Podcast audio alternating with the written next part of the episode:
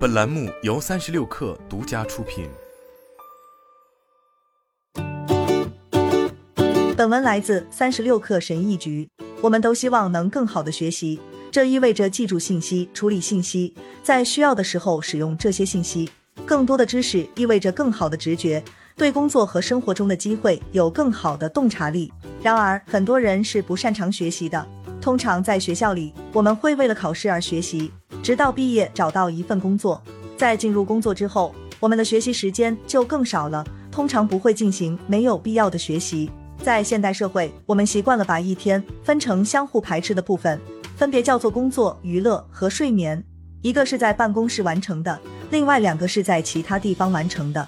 我们把这些时间之间的界限分得很清楚，不允许自己在这些部分之间流畅的切换，也不允许在二十四小时的时间中将不同的活动合并到一起。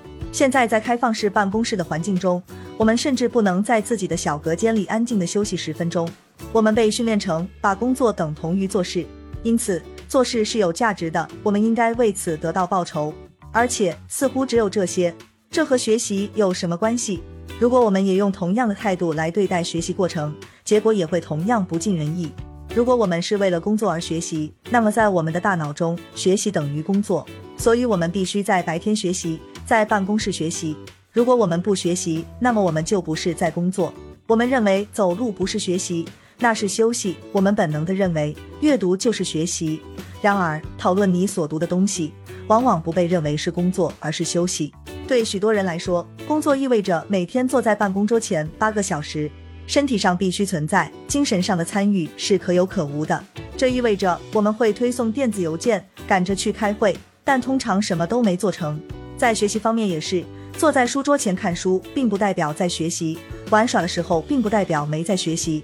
我们应该抛弃对学习这一过程的刻板认知，拥抱那些看似反直觉的东西。思考和交谈对学习都是很有帮助的。在看似不适合学习的环境学习，在工作和学习之间切换，在娱乐和学习之间切换是很有帮助的。在掌握一门学科时，我们的大脑实际上使用了不同类型的处理方式。芭芭拉·奥克利在《学习之道》中解释说，我们的大脑有两种一般的思维模式，即专注和发散。这两种思维模式在学习过程中都是有价值的，也是必须的。专注模式是我们传统上与学习联系在一起的模式，阅读、深入研究、吸收、排除干扰、研读材料。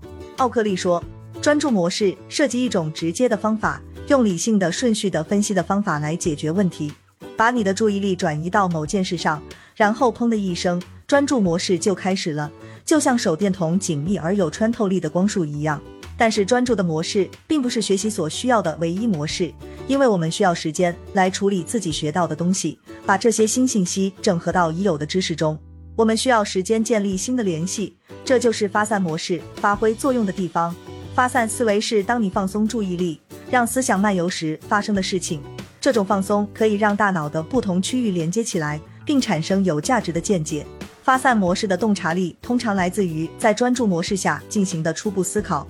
仅仅依靠专注模式来学习会导致倦怠。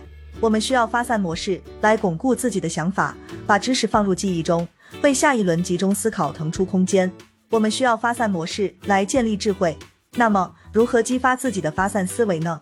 奥克利的建议是去健身房散步、做运动、开车、画画、洗澡、听音乐、冥想、睡觉。然而，在工作时间做这些事情会让很多人感到内疚。大多数公司并不提倡在工作时间做这些事情，比如午餐时去健身房，在工作休息之余冥想等。公司不会为你做这些事情而付薪水，所以基本上你是在八小时工作之外做这些事情。我们吸收了这种思维方式，将获得报酬的价值与执行任务清单的价值联系起来。如果一个东西没有直接贡献，它就没有价值；如果它没有价值，我便需要在非工作时间做它，或者根本不做。这是从我们的组织文化中习得的行为。从本质上说，它传达的信息是：我们的领导宁愿看到我们做的少，也不愿意看到我们能做其他与工作无关的事情。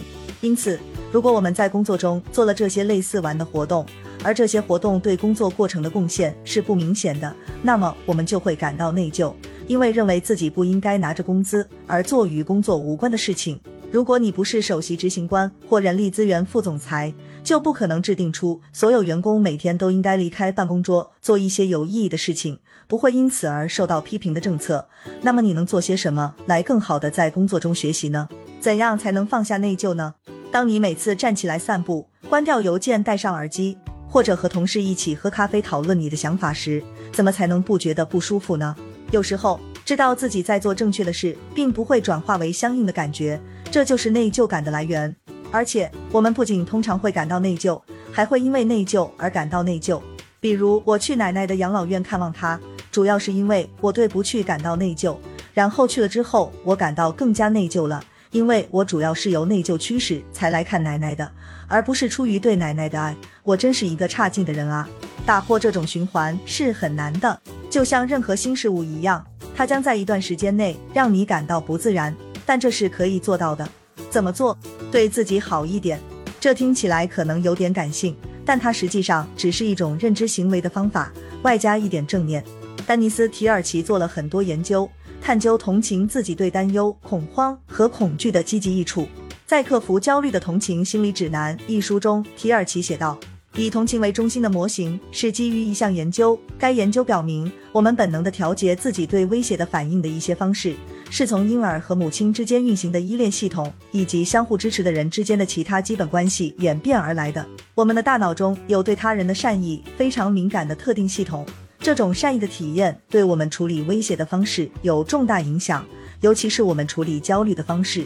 皮尔奇还解释说，我们对自己的同情心会极大的影响我们自身，内疚的心理会阻碍我们学习和取得成就。为了管理和克服这样的情绪。